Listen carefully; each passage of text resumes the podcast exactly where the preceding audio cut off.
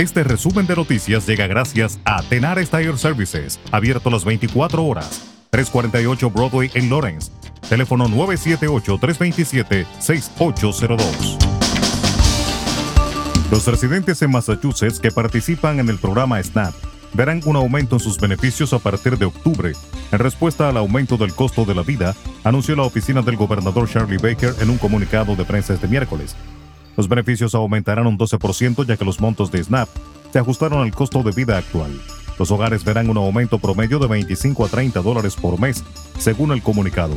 Hay alrededor de 550 mil hogares en el estado Bahía que reciben beneficios de SNAP que el gobierno federal ajusta cada año para mantener el ritmo de la inflación. Además, Massachusetts obtuvo la aprobación del gobierno federal para ajustar los costos de calefacción utilizados para calcular los montos de los beneficios debido al aumento regional en los precios de los servicios públicos. En otra información, un hombre ex residente de Methuen se declaró culpable en un tribunal federal de Boston por su papel en una conspiración de tráfico de drogas basada en Lawrence que involucra fentanilo y cocaína. Pablo Rosario Pablo, también conocido como Ángel Ayala Roque o Cuco, de 57 años, se declaró culpable el 21 de septiembre de este año de un cargo de conspiración para distribuir y poseer con la intención de distribuir fentanilo, cocaína y otras sustancias controladas, y un cargo de posesión con intención de distribuir cocaína y otras sustancias controladas. El juez del Tribunal de Distrito de los Estados Unidos, Ángel Kelly, programó la sentencia para el 8 de febrero de 2023.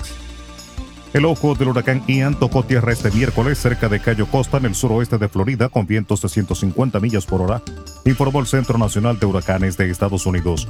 Ian, cuyos vientos corresponden a la categoría 4 de la escala Saffir-Simpson, ha sido descrito como un ciclón increíblemente peligroso por el Centro Nacional de Huracanes. El número de miembros de la Guardia Nacional de Florida en servicio activo estatal aumentó de 3.200 a más de 4.500 a partir del miércoles, según el Departamento de Defensa, con aproximadamente 500 más en preparación para ayudar en los esfuerzos de recuperación de FEMA después del huracán Ian. Un juez federal ordenó el miércoles una nueva ronda de conversaciones de mediación destinadas a reestructurar más de 8 mil millones en deuda que tiene la compañía eléctrica de Puerto Rico mientras lucha por recuperarse del huracán Fiona. Además, la jueza del Tribunal de Distrito de Estados Unidos, Laura Taylor Swain, permitió que una Junta de Control Federal que supervise las finanzas de la isla acudiera a los tribunales para determinar cuánto dinero deberían recibir los tenedores de bonos mientras buscan recuperar sus inversiones. La Junta advirtió anteriormente que cualquier gasto relacionado con el pago de la deuda se trasladaría a los 1,47 millones de clientes de la compañía eléctrica. Las autoridades del Ministerio de Salud Pública de la República Dominicana confirmaron 5.660 casos de dengue y unas 33 defunciones. Sin embargo, descartan que este incremento se deba al paso del huracán Fiona por el territorio dominicano.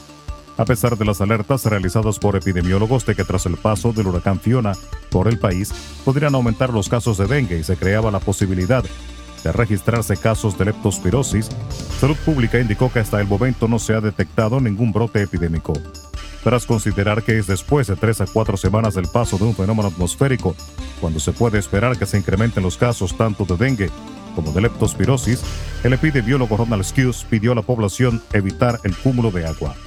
Pese a que en las últimas cuatro semanas se han registrado 40 casos de leptospirosis y debido al paso del huracán, está en tendencia de que aumenten. Hasta el momento no es significativo la presencia de casos, informó el director de la Dirección General de Epidemiología, Ronald Skews, en rueda de prensa de salud pública. Y el ministro de Educación de la República Dominicana, Ángel Hernández, informó este miércoles que menos de 2.000 estudiantes han solicitado el bono escolar de 5.000 dólares que está entregando el organismo para que puedan cursar el presente año escolar en centros educativos privados ante la falta de cupos en las escuelas. El funcionario atribuyó la baja en las solicitudes a las gestiones que ha desarrollado la institución para suplir la demanda en exceso que según explicó se produjo por la cantidad de colegios que se vieron forzados a cerrar sus puertas por la pandemia del COVID-19 y por la expansión demográfica que ocurre en el país por razones laborales. Reiteró que la ausencia de butacas en los planteles se debe al fallo de la licitación que se hizo el año pasado con suplidores que pese a firmar un contrato no cumplieron con lo acordado. Resumen de noticias. La verdad en acción. Jorge Auden. Conduzca seguro confiando el cuidado de sus ruedas a Tenares Tire Services, abierto las 24 horas, los 7 días de la semana.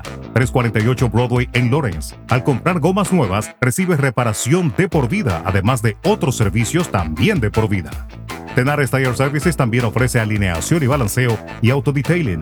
Las mejores gomas nuevas y usadas en Tenares Tire Services, con el trato afable de Brian de Peña y su equipo. Tenares Tire Services, 348 Broadway en Lawrence. Teléfono 978-327-6802.